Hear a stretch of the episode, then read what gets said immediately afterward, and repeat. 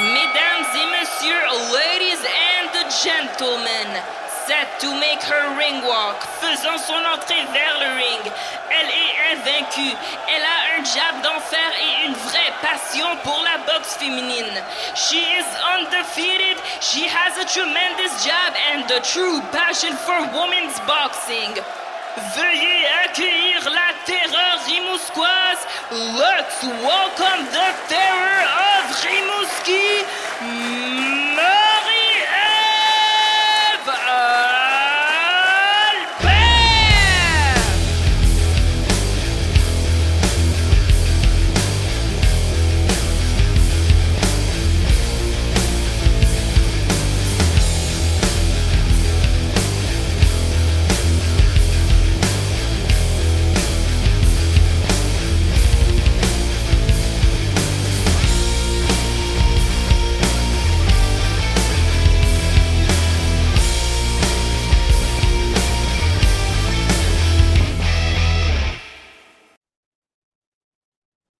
Hi, Jessica. How are you?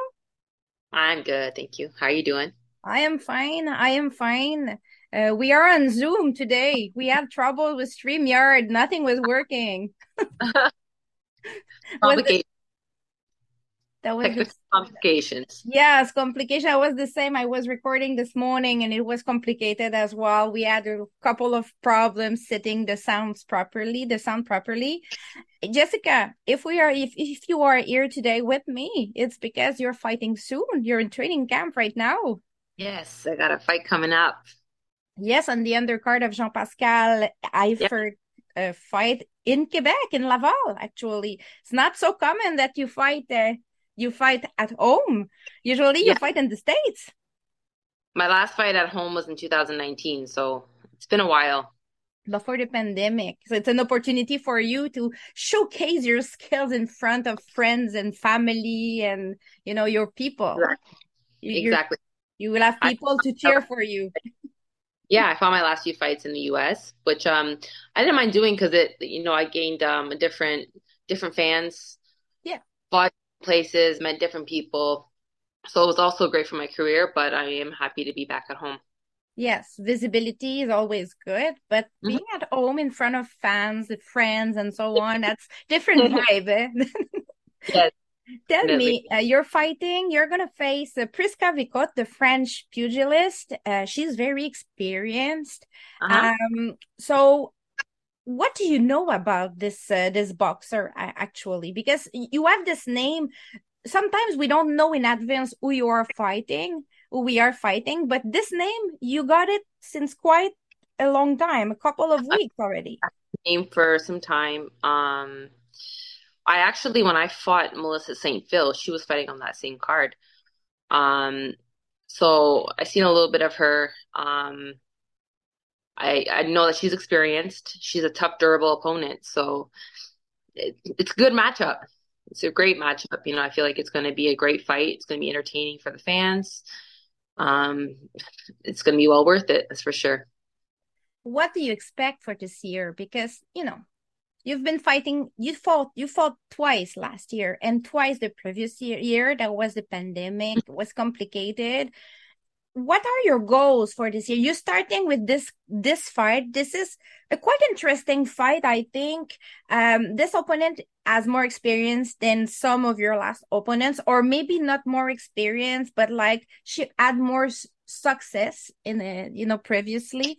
And Mhm. for you, it's good. It's it's it's it's a challenge in a way. But what do, how do you want your year to happen? You know. Um, I feel like we're just that one call away from from a world title shot. So ultimately, we're just waiting for that, right? This will be a great fight, a good stepping stone to get me, you know, right back up there. I'm already there. I'm already there, but um, I just to keep busy and uh, wait for that for that phone call, um, for a title shot. Hopefully, with Chantel Cameron, Katie Taylor, whoever it may be. But um, we're so just waiting. you're open-minded about the weight category as well. Yes. You can make 130, 35. You can make 140. Would you, would you make 147? Or I would. yes? I would definitely. Yeah. Because you trained with Mary Spencer, who was heavier than you already. Yeah, I feel strong. I feel strong at 140, and I and I spar with heavier girls at 147, at 154. So I feel like I can handle being in the weight division. And even somebody like Jessica McCaskill, who fights at 147, she usually fought at 135. Right. I like so, that you I like that you named Jessica McCaskill because we all saw your simulated face off uh, in Jimmy's corner, you know, everyone saw it on this on social media. Jessica McCaskill mentioned you on the zone as well. You know that you you shared shot with, with with her, but like at a certain point, this is a kind of opponent you you could face as well, like that you are interested in, and she is also interested in in you. I mean, you're talking about Cameron, about Jessica McCaskill, about Katie Taylor. You don't fear undisputed girls, you. No, well, you're seeing that more in, women's boxing. Like you know, you got uh, the lightweight division at uh, Alycia Baumgardner. She's undisputed. You got all these champions now being undisputed, right? And that that's great. So it brings more more exposure and more money to the sport of women's boxing. True. Right. Um, I would definitely consider also going down to 130. You can definitely. make the, the weight. You... I mean, 135 was easy for me to make it'd be great to see, you know, what would it be like to get down to 130. So if uh, Alycia Baumgardner is listening to I us, also. but like, so, so this year, would you like to fight more than twice? Usually, I guess boxers, the ideal is three to five fights when you are trying to build you build your record, but you're not at that point. You have a record already. You got significant wins. You have success already. Do, are you in a hurry of fighting a lot, or you prefer to fight less but get better um, opponents? I like to keep busy. Like I don't want to just stay. I don't want to wait around for that opportunity. So if I can't get that, I, I want to fight lined up, right? Just to keep me busy. I don't want too much time out of the ring, the ring rust starts to creep up on you. Um, I want to keep busy, stay sharp. So, I mean, ultimately, having you know a couple months off in between fights, two three months off between fights, getting your back in there would be ideal. Yeah, yeah, that, that's a good rhythm as well. So you you can mm-hmm. keep busy, but you can also rest. You you can yeah. find a certain rhythm normal balance. A little balance yes. Because aside of boxing there is also another jessica camara who is interested in many things i guess you know? Well i'm a busy girl. Yeah i'm a workaholic you can say. I keep busy. I like to keep busy though but you, you're you're very passionate about boxing. I noticed it in New York because you know you were in New York to watch you know this beautiful Serrano Cruz card with five female bouts on it. But you also you went to Jimmy's Corner, to Gleason Gym, shopping gear, boxing gear, shadow boxing yeah, in Times Square.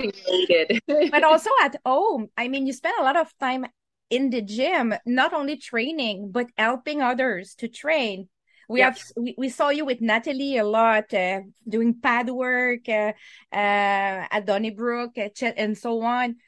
I mean, how do you find your and you're with you're married with a boxer? I forgot to say that. You know, you have boxing conversations as well. Escape from the they're still they're still boxing at home. yes, right. Uh, I mean, how do you keep a fine balance because it's a lot of boxing. I it's a passion. Obviously it's not just a way of living it's a passion. But like sometimes is it too much? Do you feel it's too much? Do you feel you need to escape from all that world? No i feel like you're constantly it's constantly in a battle of finding balance but i feel like that's life right? You're always finding balance in life. Sometimes you know i just need that moment to myself to just you know, at my quiet time to just read or listen to music just to get my mind right. But um I I really like to keep busy. I yeah. feel like if I'm not busy, I'm just overthinking and I get really anxious. So me just keeping busy, I find it's it's what I need. Let's talk about women's boxing a little bit. Uh, on that card, Jean Pascal's card, we have three female bout, bouts mm-hmm. again. We it's starting to be quite a routine, at least here in Quebec.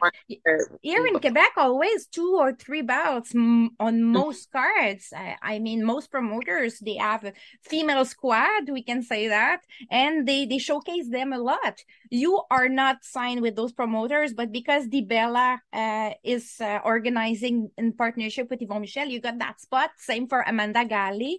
Um, what should they expect? People buying tickets, what should they expect about having three girls on that on that card? I think it's three interesting I, I, boxers, three different boxers. I think the females are going to steal the show. You think so? Yeah, I think so.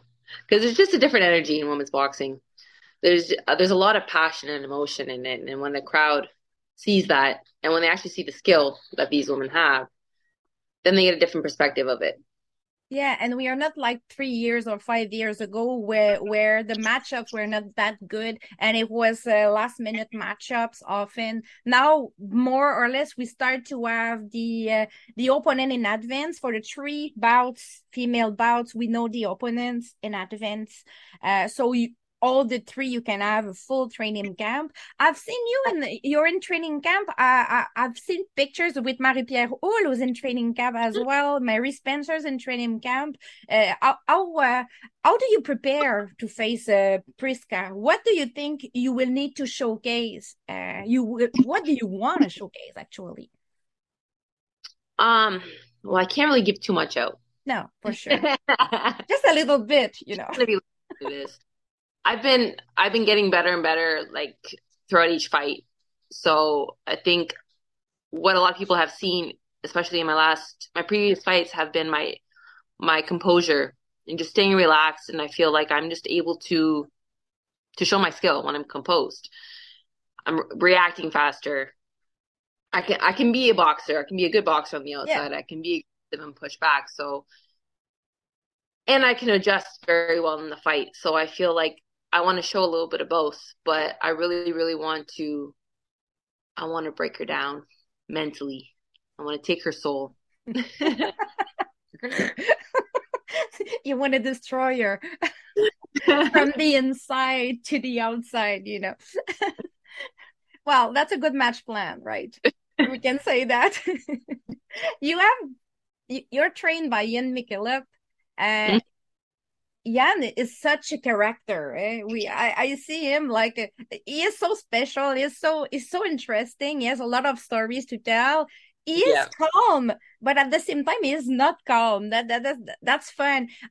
I when you travel with him because you go you go abroad in the states and so on, it seems to be always an adventure, like a, a, a kind of journey to reach. Yes, right. It an adventure with Ian. There's always a story to tell. And I feel like cause he's, he's such a, like a happy go lucky guy. Like if anything happens, like, oh, it's okay. It could be worse. Yeah, I was surprised. one of your last fight, I think, I don't think it was the last, but maybe the previous one. You decided to reach the place by car instead of flying. You decided to drive. He decided to drive you like a road trip. yeah, we went when you went. We fought in Delaware and we stopped in in Albany, New York, and then we stopped in actually in New York City. I had never been in New York. So he's like, You have never been? He's like, I'm like, no, never. He goes, Let's go right now. So we stopped in, we went to Jimmy's corner. We just went for a quick like half hour, but we yeah, we did a little detour. And then on the way back home, actually, actually we were driving to get my last meal before my fight, and he was gonna park. He did like a big U-turn, and he smashed his car on the curb, and we got a flat tire. Adventure. so Kaylee Reese was actually there. She had to call CAA. Uh, oh, oh. we got the car towed to a garage, and then next morning after the fight, we are supposed to be heading back home, but we were stuck in the garage waiting for his tire to be changed. But we made it back home. It's part of the adventure. adventure that's adventure and that's totally Jan's Jan's style uh, i i i see him so like how, how is how is the um the mood in the gym. I, I feel it's a very happy place. The Donnybrook, the gym where you are at, I feel it's a very happy place. There's a vibe there. There is, there is. There's a very good vibe, good energy. he's always got a lot of stories to tell. Um, we got a good group going on, like you know, especially now we're doing like um, we have a lot of pros training for for fights, so we're all training as a team. Um, but I'm telling you, it's it's a lot of fun. But when it's time to work, it's time to work. So he means business. When we're sparring, like we got to get down to business. Yeah, it's not time to play like like a clown, a clown. you're fighting you're fighting serious stuff boxing is serious i mean it's not that. it can be fun when it's a training time but like when it's about boxing it's always a serious uh, it can be dangerous uh, it's it's a tough sport Donnybrook it's like a family you go in there you feel like there's a family vibe there which is good which mm-hmm. is perfect They all got each other's back erica is gonna fight soon as well your yep. wife, she has a she has a big fight there for Canadian Championship. Yep, yep. We got a Mexican fighter for the Canadian Championship. Are you are you gonna go or you can't go? Yes. Uh, well, she fights on Mar- on March 18th. Mm-hmm. I oh. Fight on the Saturday, so I'm fighting and then I'm flying the day after. So you fight, you fly, she fights, you come back. as uh, simple as that. but I'm actually my fight is actually going to be for a title also. Okay. Yeah, it's going to be for the IBF International. So we walk out there with our belts yeah. and make it home. And then vacations after? Oh no, not possible. Hopefully. Hopefully. we haven't thought past that. We're just actually we're gonna stay in um in Edmonton and go to Banff for for a couple days. We're gonna do that, but then we'll come back home and and then decide what we're gonna do. But I'm always up for vacation. Yeah, for party, for vacation, for traveling. Yeah.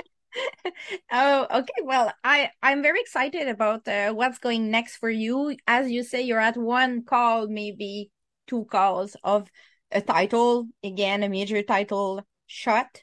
Um, it almost happened last year. We won't give any details, but it could have happened last year, and it yeah. didn't. It didn't happen. So that's another proof that you're not too far from it. Um, I'm excited. I will watch. I will try to be at your fight. If I can't, I will watch it for sure. And I really, really hope you get this opportunity, no matter what weight it is. McCaskill, Cameron, Taylor, or any big fight, even there's no belt, any big fight against, against an important opponent with visibility on a big platform would be great actually uh, because that's also why we fight we fight to find the best uh, yeah. right well that's what it's all about if, you, if you're not challenging yourself you really don't know how far you can take it right so it's just about challenging and, and taking it to the top yeah. seeing where, where you can where you can take the sport to and at 140, you're well positioned as well because we never know. Maybe Natasha Jonas will want to fight at 140, and maybe Terry Harper will want to go down at 140 at a certain point. They are at 154 right now, but we never know. They were lower at the before, not long time before. So opportunities with Mikaela Mayer just uh, decided to move up, and she can even move up at 140 as well. McCaskill fought at 140 in her last fight. Yeah think women are they just keep jumping from weight classes because they just want to go to where the opportunity is. And you have a lot of top females fighting for that number one spot, right? So they're moving around. So there's a lot of big fights to be made. Especially right now because everyone is undisputed. So from 126 to 168, except 154, there's an undisputed champ. I'm not talking about Jessica McCaskill because we know she is not undisputed anymore, but she may fight yeah. for her own title shortly. But like opportunities to get this title shot, sometimes you will have to fight a lot to reach the top to get this call, you know uh, well like good fights uh, are, can be made in all categories and you're there right in the middle so this is good for you. I wish you i will not wish you the best of luck because it's bad luck so i wish you uh-huh. i would say break a leg. That's what you say in english right? And um hope to chat uh, with you soon when you get this call for this title shot. 100% thank you so much for the chat. Thank you